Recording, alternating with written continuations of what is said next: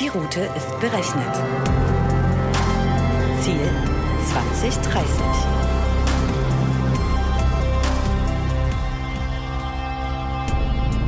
Willkommen auf der Road to 2030.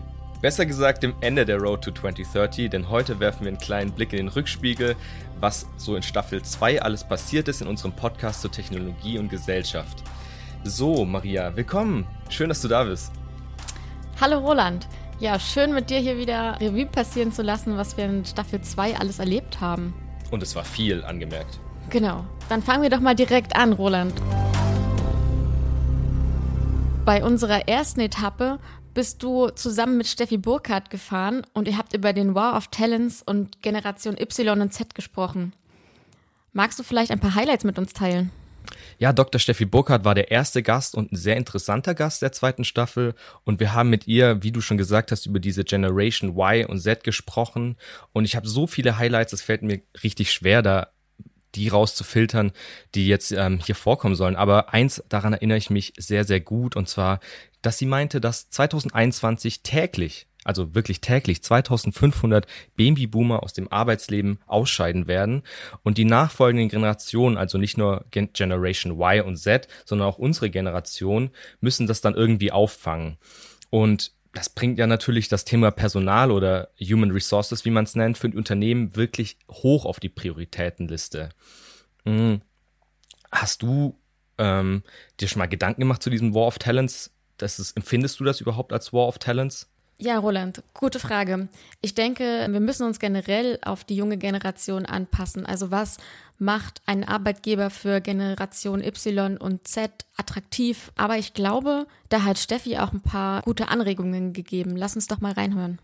Genau, lass uns reinhören. Das ist so wichtig für die Unternehmen zu verstehen, dass wir eben genau in diesem Shift sind hin zu einem sogenannten Arbeitnehmermarkt, wo wir wissen, Unternehmen müssen eine Attraktivität aufbauen, die müssen eine Strahlkraft er erzeugen, die müssen dafür sorgen, wenn sie in ländlichen Regionen sind, und da haben wir ja auch durchaus viele Hidden Champions sitzen, dass sie auch dort nicht nur als Unternehmen eine Attraktivität aufbauen müssen, sondern auch dafür sorgen müssen, dass auch die Region attraktiv ist. Das sind viele gute Punkte, die äh, Dr. Steffi Burkhardt da nennt nicht nur die Frage des technologischen Fortschritts, also wie modern ist ein Unternehmen überhaupt aufgebaut, was macht ein Unternehmen zum attraktiven Unternehmen heutzutage. Das sind ja auch Punkte zum Beispiel, wie strukturiert sich eine Unternehmensorganisation? Ist das klassisch hierarchisch oder ist es wie zum Beispiel in dem Unternehmen, in dem wir beide arbeiten, Dell Technologies, dass es eben flache Hierarchien sind und ähm, mit modernen Methoden auch gearbeitet wird. Grundsätzlich lässt sich einfach sagen, denke ich, dass die Ansprüche an den Arbeitsplatz anders sind als vor 20 Jahren noch. Und wenn wir schon bei Dell Technologies sind, dann ähm, ja, Hidden Champions und Dell Technologies, die gibt's ja auch bei uns. Da haben wir zum Beispiel auch ähm, mit einem Gast gesprochen, das war die Folge 2, das war Stefan Hörhammer. Und Stefan Hörhammer ist COO unseres Channel-Partners Medialine. Was ist dir am meisten in Erinnerung geblieben, Maria? Also, das war eine ganz witzige Folge mit dem Stefan und dem Stefan. Also, wir hatten ja Stefan im Doppelpack. Und natürlich in erster Linie ist mir natürlich in Erinnerung geblieben, dass der Stefan Hörhammer gemeinsam mit seinem Bruder die Firma aufgebaut hat. Und wir haben natürlich darüber gesprochen, was das für Vor- und Nachteile haben kann. Er hat natürlich nur über Vorteile gesprochen. Genau, und was mir besonders in, in, Erinnerung geblieben ist, dass er als COO von Medialine eben für das operative Geschäft tätig ist und zu seinen Aufgaben sagte er, ich zitiere, da ist Teamarbeit gefragt und es gibt bekanntlich viele Deadlines zwischendurch und immer mal kleine Brände zu löschen. Genau, und eben dieses Teamplay und Brände löschen fand ich ganz witzig, denn er ist privat auch Feuerwehrmann und Handballtrainer. Ich fand das super und das passt einfach so gut. Aber nicht, dass du denkst, dass wir uns jetzt verquatscht haben, denn in der Folge ging es natürlich um äh, Managed Services. Dann würde ich auch mal vorschlagen, lass doch gleich mal reinhören, was denn so die Vorteile von Managed Services eigentlich sind. Dementsprechend ist es so, dass Cloud Services und Managed Service Modelle der einzige Weg sind, wie die Unternehmen diesen Anforderungen gerecht werden. Das heißt, IT-Abteilungen kriegen die Anforderung gestellt, bestimmte Leistungen zur Verfügung zu stellen, bestimmte Dienste zur Verfügung zu stellen, diese hochverfügbar zu machen, diese zertifizierbar zu machen, Anforderungen an Sicherheit, an Verfügbarkeit, an Geschwindigkeit abzubilden und sind sehr häufig intern gar nicht dazu in der Lage, das alles zu tun, weil diese Anforderungen auch in der Quantität exorbitant steigen. Und da kann man definitiv einfach nur sagen, ja, das ist so. Service-Modelle wie Cloud Services und Managed Services werden hier zunehmend genutzt, weil es einfach nicht anders geht. Ja, Roland, also eigentlich ist es ja ein spannendes Thema, dass man die IT-Lösung quasi auf die eigenen Anforderungen zuschneiden kann, oder? Ja, ich glaube, das ist eine extrem wichtige äh, Premise heutzutage, das zu haben, dass diese Anforderungen und dass die Services eben so zugeschnitten werden können und so gemanagt werden können, dass sie genau auf das jeweilige Unternehmen auch passen. Maria, ich habe eine ganz andere Frage an dich. Und zwar, bist du Star Wars-Fan? Na klar. Na klar. Ja, liebe Zuhörer, wir haben mit Linus Neumann ja in unserer allerersten Folge die dunkle Seite der Macht beleuchtet, wenn man das so sagen darf. Und hatten dieses Mal, nämlich in Folge 3, den Carsten Maywirt vom BKA Abteilung Cybercrime da. Sozusagen die helle Seite der Macht. Wie hat dir diese Fahrt gefallen? Also schön, dass du das Kommentar von Stefan aus der Etappe mitgenommen hast. Aber ich muss sagen, Star Wars-Fan hin oder her, für mich war das mit einer der spannendsten Etappen. Also man hat ja auch nicht jeden Tag die Chance, ähm, Einblicke in die Arbeit des äh, Bundeskriminalamtes zu bekommen. Ja, Roland, und Carsten hat natürlich in der Folge auch etwas aus dem Nähkästchen geplaudert. Möchtest du das vielleicht mal abspielen? Ja, warte, lass mich mal kurz kurz raussuchen. Und hier geht's los. Äh, hier werden Straftaten begangen, wie beispielsweise DDoS-Attacken auf Online-Präsenzen von Wirtschaftsunternehmen. Sehr kritische äh, Angelegenheit für diese Unternehmen, wenn diese Infrastrukturen ausfallen. Äh, oder aber auch äh, Ransomware-Angriffe. Ähm, das heißt, hier wird äh, Schadcode verteilt. Hier werden Unternehmen beispielsweise angegriffen, Rechnersysteme, ganze Netzwerke verschlüsselt und dann erpressen die Täter bei diesen Unternehmen äh, so wie so eine Art Lösegeld, äh, damit diese Systeme wieder freigeschaltet werden oder die Daten, die die Täter im Rahmen dieser Aktion erlangen, nicht von den Tätern veröffentlicht werden. Harter Tobak, Maria. Aber super spannend. Absolut. Und sag mal, Roland, was meinst du eigentlich, wie könnte Cybercrime 2030 aussehen? Uh, gute Frage. Ich weiß gar nicht. Ich könnte mir vorstellen, dass irgendjemand mein selbstfahrendes Auto kapert. Guter Punkt und bringt mich direkt zu unserer nächsten Folge. Die war nämlich mit unserem Gast Thomas Köhler und wenn ich mich recht erinnere, bist du wieder mitgefahren. Hast du hier ein Highlight für uns? Ja, mit Professor Thomas Köhler haben wir über zukunftsweisende Themen gesprochen, wie zum Beispiel Elektroautos und autonomes Fahren und wie diese Trends den konventionellen Automarkt verändern. Thomas Köhler hat dazu Folgendes gesagt ähm, äh, vernetzt, stelle ich mir aber sozusagen noch ein bisschen intelligenter vor, nämlich ein Fahrzeug, das mit seiner Umgebung interagiert. Also dann zum Beispiel äh, schon weiß, wie denn sich die Staulage drei Ampeln weiterentwickelt und entsprechend agiert zum Beispiel. Oder äh, äh, um die Ecke fährt, feststellt, da ist irgendwie, irgendwie Dreck auf der Straße, weil vom Berg irgendwas runtergekommen ist oder sowas und dann die anderen Autos warnt. Also interaktiv, austauschend.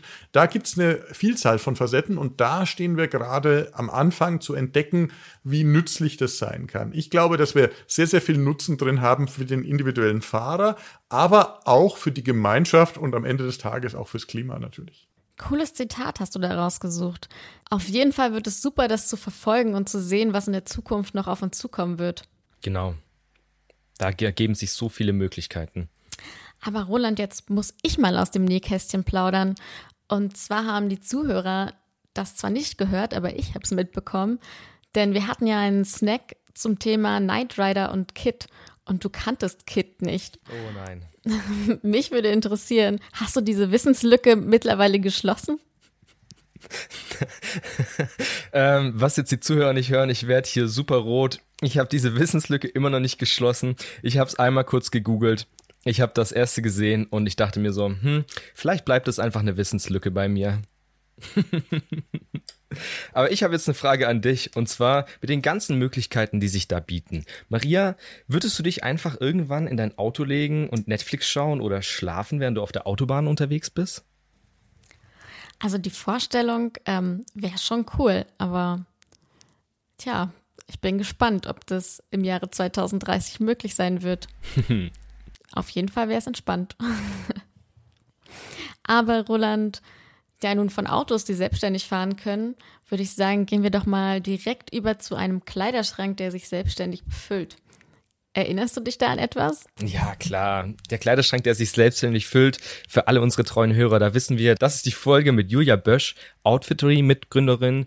Und ähm, Outfittery, für die, die es nicht wissen oder die mit dem Dienst nicht vertraut sind, ist ein Dienst, bei dem ein KI-Modeassistent über Big Data Analytics einem so Trends und Styles zusammenstellt und dann quasi fertig als Paket die Mode nach Hause liefert. Maria, würdest du das machen? Auf jeden Fall. Aber Outfittery ist ja nun nur für Männer gedacht. Hast du das schon mal getestet? Hm, da hast du recht. Ich habe es tatsächlich noch nicht getestet, aber nach der Folge werde ich es auf jeden Fall einmal testen. Das muss ich wissen. Aber weißt du, was mir zu der Folge besonders in Erinnerung geblieben ist? Nee, schieß los. Und zwar die erhöhte Nachfrage nach Jogginghosen und Cappies. Oh ja, daran erinnere ich mich super. Das war so witzig. Ich spiel's gleich mal ab auch ein ganz großes Thema war, auch im Lockdown, ähm, war äh, auf einmal haben wir ganz viel Nachfrage nach Basecaps bekommen. Und ich habe das am Anfang nicht verstanden, warum jetzt auf einmal alle, wenn sie zu Hause sitzen, eine Basecap brauchen. Und der Grund war, ähm, dass man ja nicht zum Friseur gehen konnte äh, und zusätzlich viele halt auch Sport gemacht haben, äh, dann noch nicht unter der Dusche waren und einfach für den Zoom-Call kurz die Basecap aufgesetzt haben. Und äh, so ist es eben extrem spannend, dadurch, dass wir so nah an den Kunden sind, äh, direkt zu verstehen, ähm, was, was ist gerade, was ist gerade spannend, was ist interessant und das dann zu liefern. Also ich sehe mich da extrem drin wieder, was Julia Bösch gesagt hat, mit den Menschen, die plötzlich Basecaps bestellen und dann in dem Zoom-Meeting mit Basecaps sitzen. Ich habe mir am Anfang der ganzen Situation die Haare auf zwei Millimeter runterrasiert und saß dann auch mit Basecap drin. Ein Punkt aus dem Zitat ist mir aber tatsächlich im Gedächtnis geblieben. Und zwar diese dieser Kampf zwischen Mensch und Maschine und dass es jetzt über diesen Algorithmus und menschliche Intelligenz und diese Zusammenarbeit dazu führt, dass man eben ein gewisses Maß an Synergie erzeugen kann. Und das nutzt ja Outfittery auch, und zwar indem sie so viele Knotenpunkte über ihre Nutzer sammelt. 200 sind es nämlich an der Zahl, deutlich mehr als ich dachte, die man über Fragebogen dann angibt und darüber dann eben sein zusammengestelltes Paket nach Hause bekommt. Und die Frage ist natürlich, führen mehr Knotenpunkte zu mehr Zufriedenheit? Und jetzt hören wir mal rein, was Julia Bösch dazu sagt. Also das ist tatsächlich der, der Kern von Outfittery und extrem spannend, weil es wird ja ganz viel darüber diskutiert, ähm, sozusagen äh, über den Kampf zwischen Mensch und Maschine und was ist jetzt besser, Algorithmus oder, oder menschliche Intelligenz. Und wir glauben eben, dass die Kombination von beiden das ist, äh, was wirklich alles schlägt. Ähm, das heißt, wir kombinieren auf der einen Seite äh, mittlerweile über 20 Algorithmen, die natürlich alle Datenpunkte, die wir jemals über den Kunden gesammelt haben, die der Kunde uns gegeben hat, äh, verarbeiten können ähm, von mittlerweile eine Million Kunden. Und auf der anderen Seite äh, der Stylist, der ähm, die menschliche, persönliche Verbindung zum Kunden hat, ähm, der auch weiß, ähm, was sind die Trends, die in der Zukunft kommen, der einfach ein Experte auf seinem Gebiet ist. Wahnsinn, hätte ich nie gedacht, dass es wirklich so viele Datenpunkte sind. Ja, Roland, wie sieht es denn jetzt aus? Würdest du dich wohl damit fühlen, wenn in der Zukunft eine Maschine deinen Kleiderschrank befüllt? Also wohlfühlen würde ich mich auf jeden Fall schon, wenn ein Computer meine Klamotten aussuchen würde, wenn es denn schaffen würde. Allerdings ziehe ich mich so chaotisch an. Du kennst es, Maria. Ich habe ein bisschen ausgefallenen Wunsch nach Klamotten. Ich glaube nicht, dass es immer so klappen würde. Und wenn, dann bräuchte man deutlich mehr als 200 Knotenpunkte. Aber wir haben auch noch über ein anderes Thema gesprochen. Wir haben über Gründermentalität gesprochen und wie schwierig es ist, Fördergelder einzusammeln, wenn man zum Beispiel weiblich ist und dass man da auf ganz viele Hürden gestellt wird. Das gleiche auch mit Gründermentalität hatten wir schon in der ersten Staffel. Treue Hörer werden es wissen. Wir haben mit Dr. Anita Steil gesprochen, die auch gegründet hat, und zwar eine Firma für digitale Schulbücher. Und um digitale Schule das ja immer noch ein brandheißes Thema ist, ging es dann auch in der letzten Folge und zwar mit Thomas Jordans, dem Geschäftsführer der X-Concept. Um welche Themen ging es dann in der sechsten Folge, Maria? Ja, mit Thomas Jordans haben wir über die perfekte digitale Schule oder die Schule der Zukunft gesprochen. Mir ist besonders in Erinnerung geblieben, dass er sagte, dass die IT zur Grundausbildung von Lehrkräften gehören muss. Da würde ich ihn doch direkt selbst mal zu Wort kommen lassen. Ja, ich such's genau raus für dich. Man wird auch hier wahrscheinlich andere Lernmethoden, wo Digitalisierung dann auch wieder helfen kann, einführen müssen. Ähm, es ist unheimlich schwierig für eine Schule oder einen Schulleiter, ein gesamtes Kollegium oder Teile des Kollegiums tageweise auf Fort- und Weiterbildung zu schicken. Ganz einfach, weil das Unterrichtsausfall bedeutet. Wir haben eh schon nicht ausreichend Lehrer. Es werden Lehrer händeringend gerade in bestimmten Fächerkombinationen gesucht so dass ich glaube, dass man auch die Lehrerfort- und Weiterbildung modernisieren muss.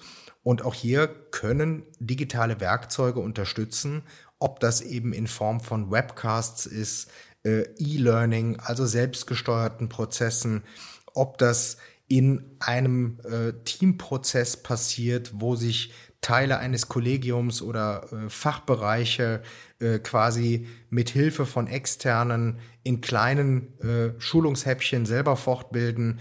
Ähm, es muss aber passieren und es passiert derzeit zu wenig. Wie gesagt, ähm, ich glaube, organisatorisch kann man es, wie gesagt, wieder mit Digitalisierung verbessern und lösen, aber es muss definitiv äh, gehäufter stattfinden. Und dann haben wir darüber gesprochen, was denn ein steigendes IT-Verständnis der Lehrerschaft ähm, dazu beitragen könnte, eben diesen digitalen Weg zu beschreiten und was die Unterschiede zu einem Frontalunterricht sein könnten. Roland, könntest du dir auch vorstellen, wo die Tendenzen hingehen? Ich muss sagen, da bin ich so weit weg vom Thema. Ich kann mir gar nicht vorstellen, wo die Tendenzen hingehen, aber ich fand die Folge super spannend, wie die perfekte digitale Schule aussehen kann. Wichtiger denn je, ein Thema wichtiger denn je. Hören wir doch noch mal rein, was der Thomas Jordans für Ansätze hat. Wenn ich mit Videoconferencing arbeite, dann kann ich diesen, so nennt man das, glaube ich, externen Lernort einfach per Videoconference in meinen Unterricht reinholen, diesen Professor eine Viertelstunde den Kindern äh, mal ein paar aktuelle Dinge äh, erklären lassen. Ähm, und dann, glaube ich, zeigt sich, dass Digitalisierung Sinn macht, weil ich den Unterricht einfach attraktiver, kreativer gestalten kann. Ich kann auch Kinder einfacher mitnehmen. Ja, ich kann, ähm, wie gesagt, Prozesse vereinfachen. Äh, Homeschooling ist ein Thema, ob das jetzt krankheitsbedingt oder warum auch immer passiert. Ähm, das Arbeiten an jedem Ort ist aus meiner Sicht ein wichtiger Punkt, dass Schüler auch die Möglichkeit haben, äh, nachmittags untereinander zu kommunizieren und zusammenzuarbeiten, ähm, dass man vielleicht ganz kleine Vorteile mitnimmt, dass ich in Zukunft vielleicht nicht mehr einen Rucksack von 40 Kilo mit mir rumschleppe, ja, als Schüler, sondern einen Rucksack, wo vielleicht noch ein mobiles Endgerät drin ist. Ähm, all das sind so Kleinigkeiten. Letztendlich liegt es aber daran, ähm, äh, auf Lehrer- und Lehrerinnenseite den Unterricht damit attraktiver zu gestalten, aktuellere Inhalte einzubringen und die Kinder eben auch auf die Gesellschaft vorzubereiten. Und damit endet jetzt der Schulterblick auf Staffel 2 unseres Podcasts. Vielen Dank für eure Unterstützung und fürs Zuhören. Hören und abonnieren könnt ihr uns auf den Plattformen Spotify, Soundcloud und der Dell Technologies Mediathek. Ich hoffe, ihr freut euch auf super spannende Gäste der dritten Staffel. Ich freue mich drauf. Ich freue mich drauf, wieder mit dir unterwegs zu sein, Maria. Ich freue mich auch. Und denkt dran, Anschnallen nicht vergessen.